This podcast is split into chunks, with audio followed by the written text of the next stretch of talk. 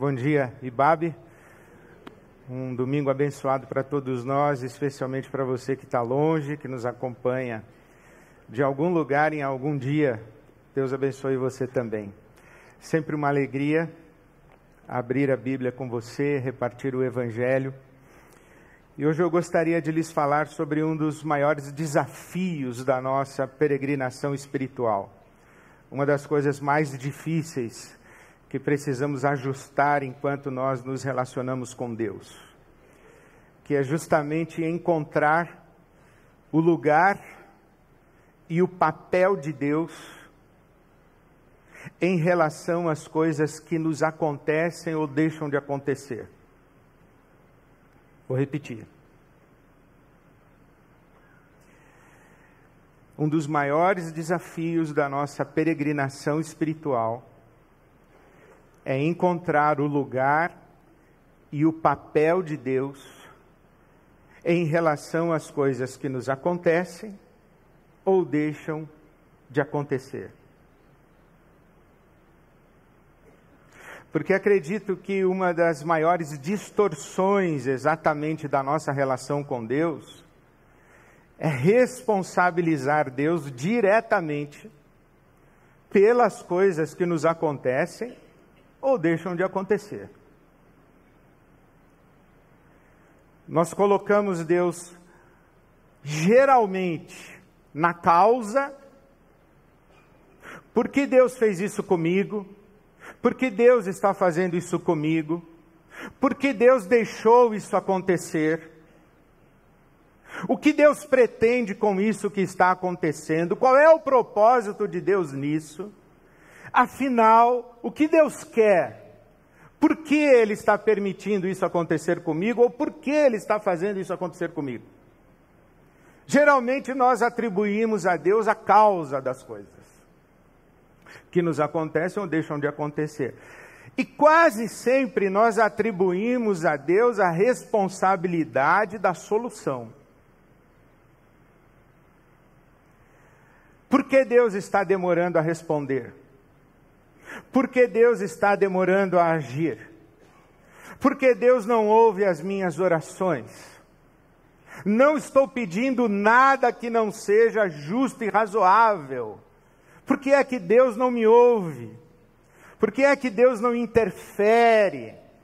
Por quanto tempo ainda devo continuar orando e pedindo? Porque no nosso imaginário é para isso que Deus serve para cuidar de nós, nos mínimos detalhes.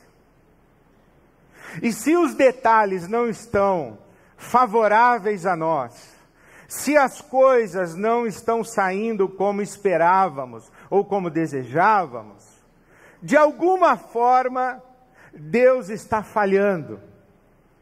Se não está falhando, por ser irresponsável para conosco, e nós sabemos que ele não é, ele está falhando, no mínimo, em deixar claro o que está acontecendo. Ele não está se comunicando direito, porque eu não estou entendendo.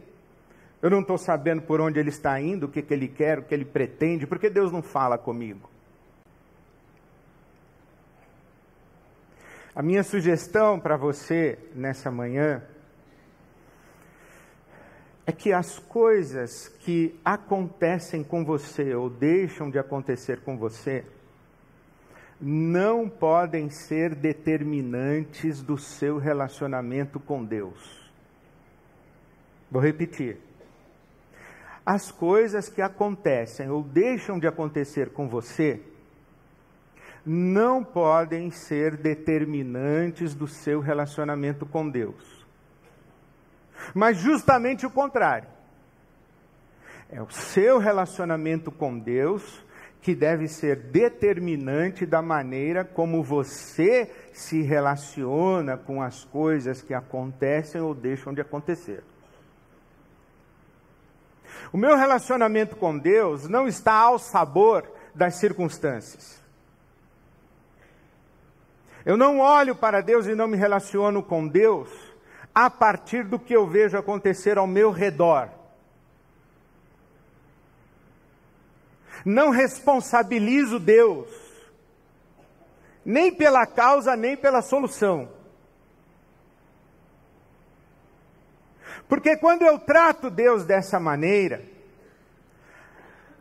as coisas que acontecem ou deixam de acontecer se tornam o que há de mais importante na minha vida. Eu estou colocando Deus a serviço das coisas que acontecem ou deixam de acontecer. Deus, o Senhor viu isso? Deus, o Senhor está prestando atenção naquilo? Deus, há quanto tempo eu estou falando com o Senhor a respeito daquilo outro?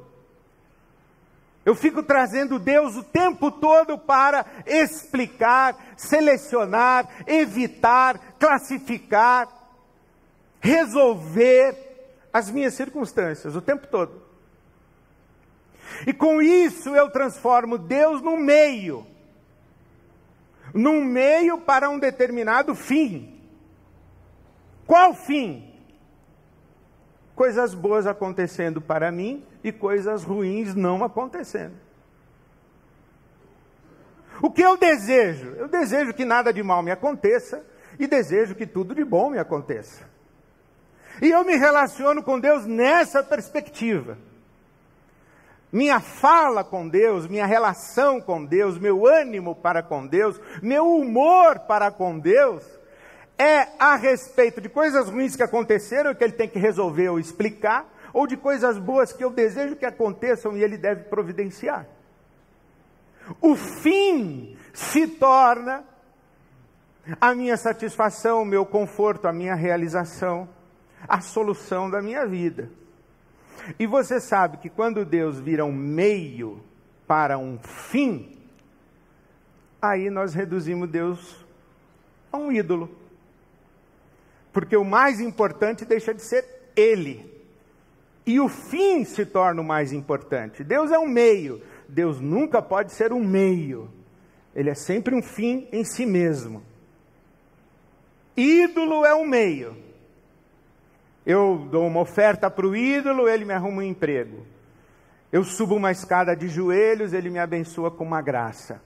Eu penduro um cordão no meu pescoço, amarro uma fita no meu pulso, acendo uma vela, dou um dízimo, e o ídolo me abençoa. Mas Deus não é um ídolo. Deus é um fim em si mesmo. As coisas que nos acontecem ou deixam de acontecer são da ordem da contingência e não da necessidade. O que eu quero dizer com isso?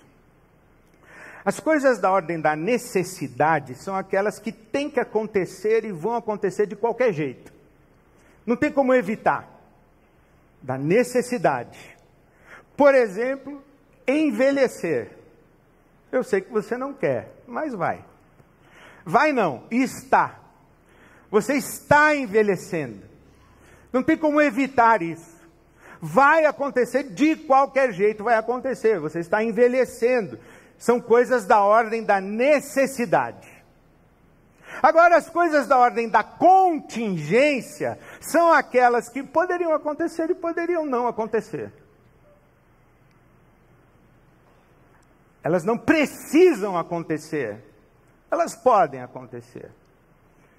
E porque não precisam acontecer, pode ser que não aconteça. Por exemplo, pode ser que eu fique gripado durante a semana. Pode ser que não. Pode ser que a Silvia fique viúva durante a semana. Está amarrado, irmãos. Mas pode ser que não. Pode ser que você perca o seu emprego essa semana, mas pode ser que não. Mas pode ser que você seja promovido essa semana, mas pode ser que não. Se você tem uma casa à venda, pode ser que você venda, mas pode ser que não. Se você está procurando um apartamento para alugar, pode ser que você encontre, pode ser que não. São as coisas da ordem da contingência. Pode ser que sim, pode ser que não. Porque uma pessoa tem um câncer que tem um tratamento e ela supera um câncer e outra pessoa tem um câncer que não tem um tratamento que garanta longevidade e essa pessoa vem a falecer em curto espaço de tempo. Por quê? Por que, que esse meu vizinho, a gente fala assim, puxa, ele superou um câncer? E por que, que esse meu vizinho faleceu o mês passado com um câncer que ele não superou?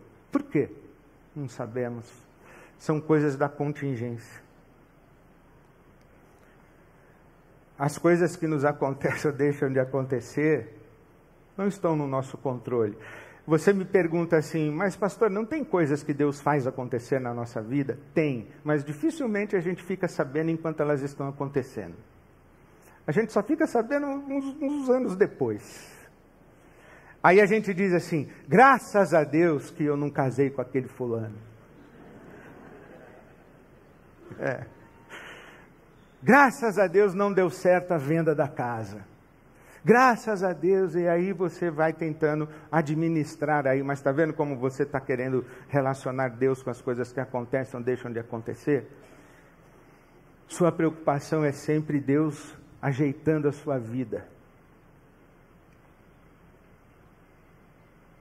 A Bíblia conta muitas histórias de pessoas que conseguiram ajustar adequadamente, pelo menos na minha leitura, esse lugar e esse papel de Deus nas coisas que acontecem e deixam de acontecer. Pessoas que conseguiram blindar a sua relação com Deus do sabor das circunstâncias ou do humor dos ventos. Quero contar só duas para você. A primeira, do profeta Abacuque. Você sabe que o reino de Israel, depois da morte de Salomão, foi dividido em norte e sul.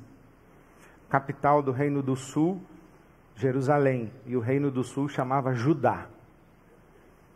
Capital do reino do norte, Samaria, o reino do norte chamava-se Israel. Abacuque era um profeta do reino do sul.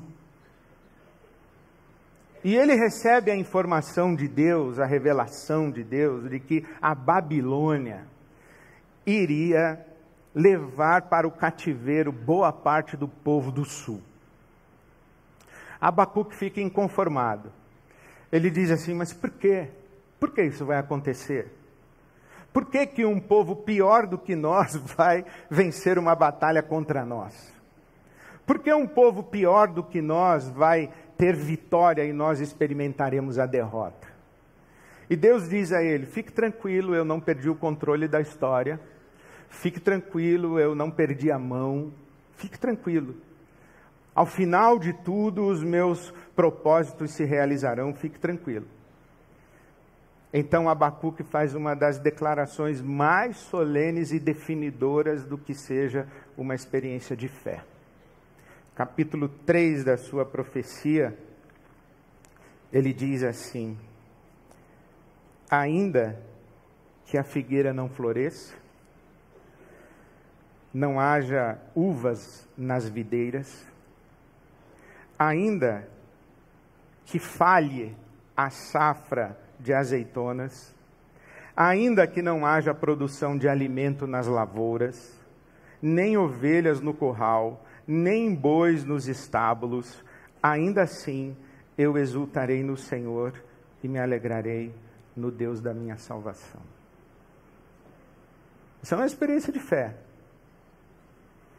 Esse é um homem que se alegra em Deus e exulta em Deus e louva a Deus e deixa, entre aspas, o deixar é muita prepotência da nossa parte, mas Abacuque deixa Deus no lugar de Deus e fica ele no lugar de criatura. O que cabe à criatura em relação ao Criador? Louvar, exaltar, engrandecer, render glórias, adorar independentemente das circunstâncias. Não importa se coisas boas ou coisas ruins estão acontecendo, Deus está no lugar dele, nós estamos no nosso lugar. E nós adoramos a Deus e louvamos a Deus. Eu lembro de ter ouvido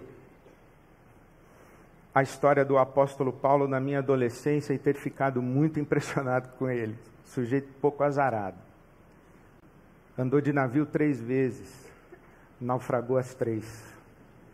Imagina você chegando para comprar passagem de um cruzeiro e sabe que o apóstolo Paulo está embarcando.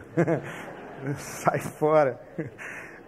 Mas olha, olha como, como ele fala da sua experiência como apóstolo. Tinha um pessoal que achava que ele não era um apóstolo assim muito confiável. E então ele escreve à igreja de Corinto e diz assim: Ah, vocês acham que tem apóstolos que são mais confiáveis do que eu? E ele diz assim: Eu trabalhei muito mais do que todos eles. Fui, fui aprisionado mais vezes, fui açoitado mais severamente, exposto à morte repetidas vezes. Cinco vezes recebi dos judeus 39 açoites. Três vezes fui golpeado com varas, uma vez fui apedrejado. Três vezes sofri um naufrágio, passei uma noite e um dia exposto à fúria do mar. Estive continuamente viajando de uma parte a outra enfrentei perigos nos rios, perigos de assaltantes, perigos dos meus compatriotas, perigos dos que não eram meus compatriotas, perigos na cidade, perigos no deserto, perigos no mar, perigo dos falsos irmãos. Trabalhei arduamente, muitas vezes fiquei sem dormir, passei fome, sede, muitas vezes fiquei em jejum, suportei frio e nudez. Paulo apóstolo. Bem que ele podia reclamar um pouco, né? Falar assim: Senhor, estou fazendo a tua obra. Só podia desembaraçar o meu caminho. Eu, mere eu merecia ser tratado um pouquinho melhor. Ele poderia dizer: Eu não quero privilégios, eu só gostaria que o Senhor não, não permitisse que essas coisas ruins acontecessem para mim. Mas não. O apóstolo Paulo não reclama, não murmura, não reivindica. O que ele faz? Ele trata com naturalidade as coisas boas e as coisas ruins. E ele diz: Aprendi o segredo de viver contente em qualquer situação. Eu sei passar necessidade e sei experimentar e desfrutar a fartura. Tudo posso naquele que me fortalece.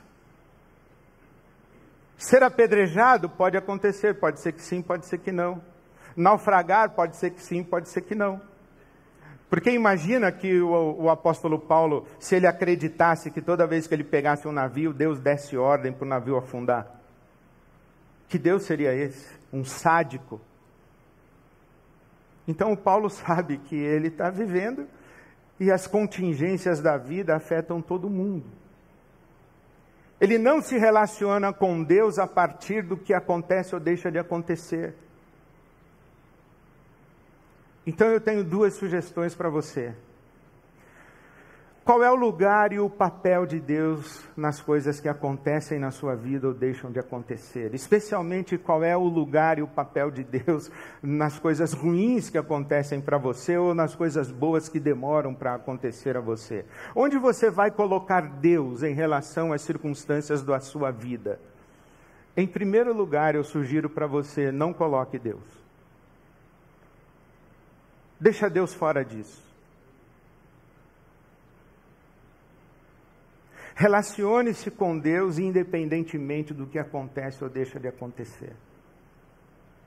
Ah, pastor, mas Deus não está cuidando de mim, Deus não está velando por mim, Deus não é fiel a mim, Deus isso, Deus... É, irmão, mas por que você está desempregado então?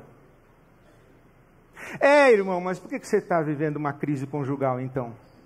E por que você está numa crise financeira então? E por que você anda triste então? Por que você está fazendo terapia então? Então, Deus, deixa Deus fora disso. Deixe Deus no lugar dele. Qual é o lugar dele? O lugar de Deus. O que, que você vai fazer então? Acorda, levanta a mão para o céu e diz: Obrigado, Senhor, estou vivo, estou viva. Obrigado pelo dom da vida. Sabe que as grandes figuras da Bíblia Sagrada a respeito de Deus são fôlego, pão e água. Jesus falou que o Espírito Santo era fôlego de vida, vento, ar, Quando Deus fala com Moisés, o nome dele, eu sou o que sou, isso me pega e me interpela muito. Deus está dizendo: o meu nome é esse aqui, ó.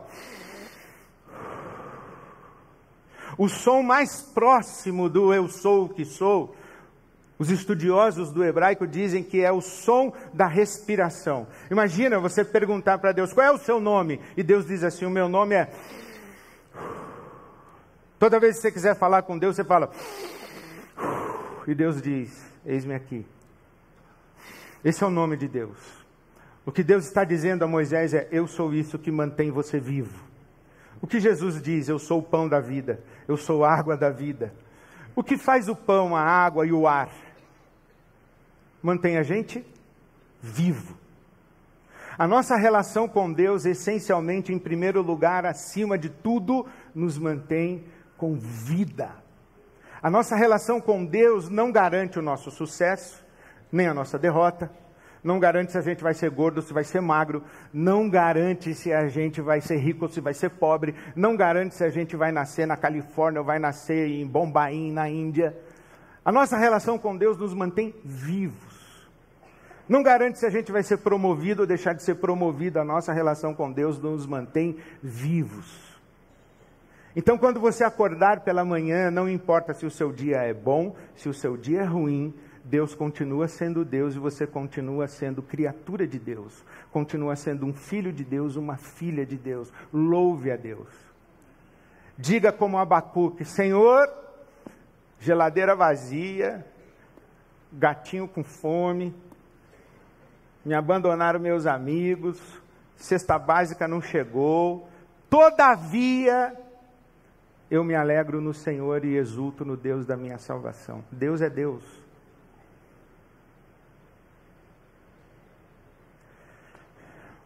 Nós sabemos disso, né?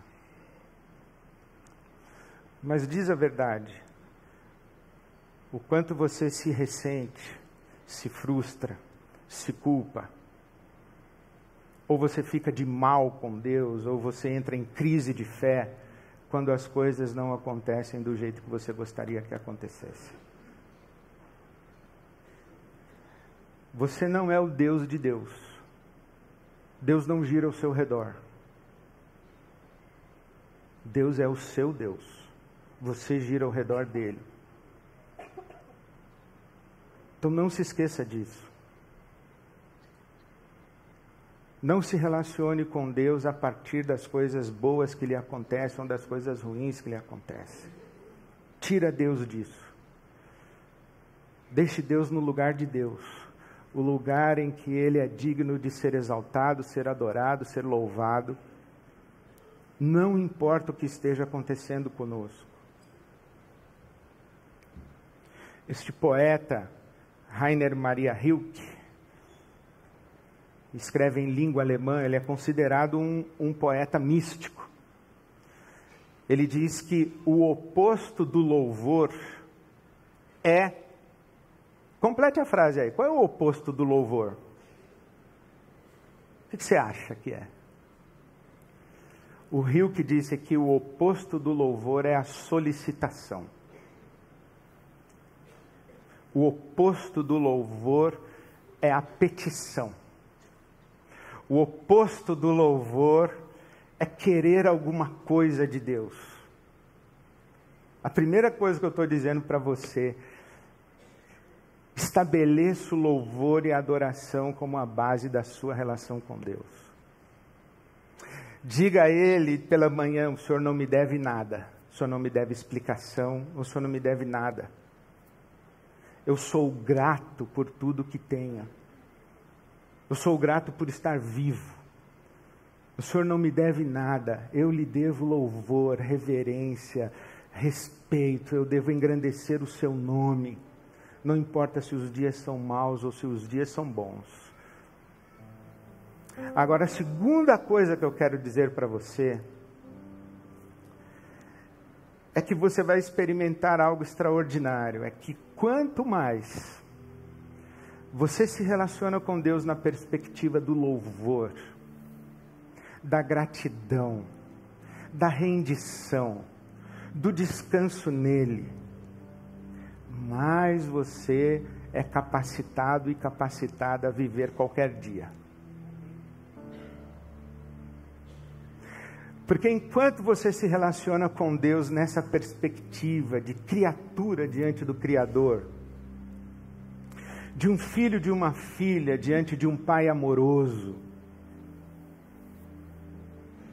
mais você aprende o segredo de viver em qualquer circunstância mais você vai vivendo com Deus e o seu coração vai sendo cheio de capacitação, de perspectiva, de sabedoria, ou na linguagem do apóstolo Paulo, você vai sendo fortalecido para tudo poder. E o tudo poder o que é? Viver o dia ruim e viver o dia bom. Quanto mais sólida é a nossa relação com Deus, e para que ela seja sólida, ela precisa se desprender do sabor dos ventos e das circunstâncias. Quanto mais sólida, mais a gente atravessa o dia ruim. Porque Deus é mais vivo para nós. Quanto menos sólida a nossa relação com Deus, mais nebulosa fica as, mais nebulosas ficam as nossas circunstâncias. Ainda que eu vá, ande pelo vale da sombra da morte, não temerei mal algum, porque tu estás comigo.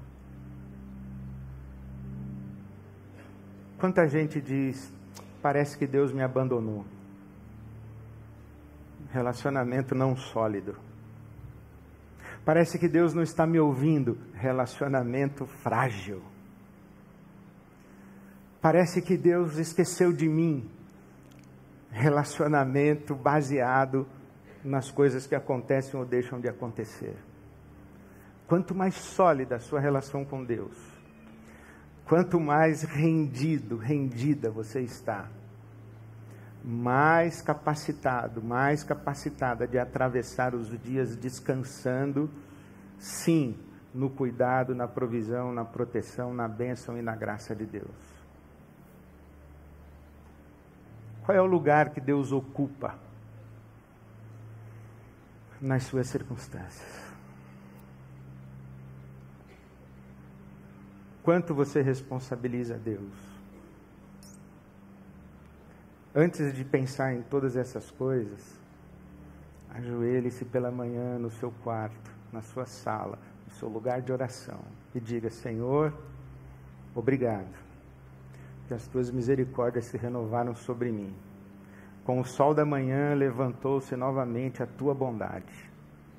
Obrigado porque a tua mão está sobre mim.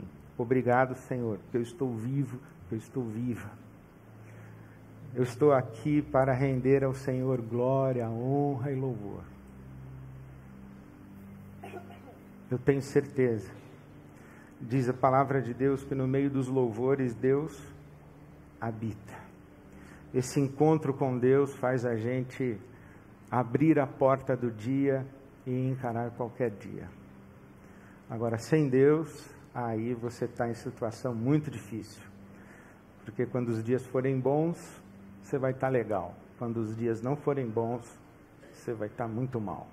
Você não vai ter aprendido o segredo de viver em qualquer circunstância. Porque você não vai estar tá fortalecido no Senhor. Eu queria encorajar você a cantar um louvor a Deus. Um louvor que diz que Jesus, o nome dele é força. Dizer que Jesus é fôlego de vida. Que ele é santo, santo, santo. E eu queria encorajar você a exaltar o nome de Jesus, não importa o que você esteja vivendo. E não importa o que você esteja precisando não importa qual seja a sua necessidade hoje pela manhã, eu queria encorajar você a somente louvar a Jesus. Será que você consegue passar um dia sem pedir nada? Será que você consegue passar um instante sem pedir nada?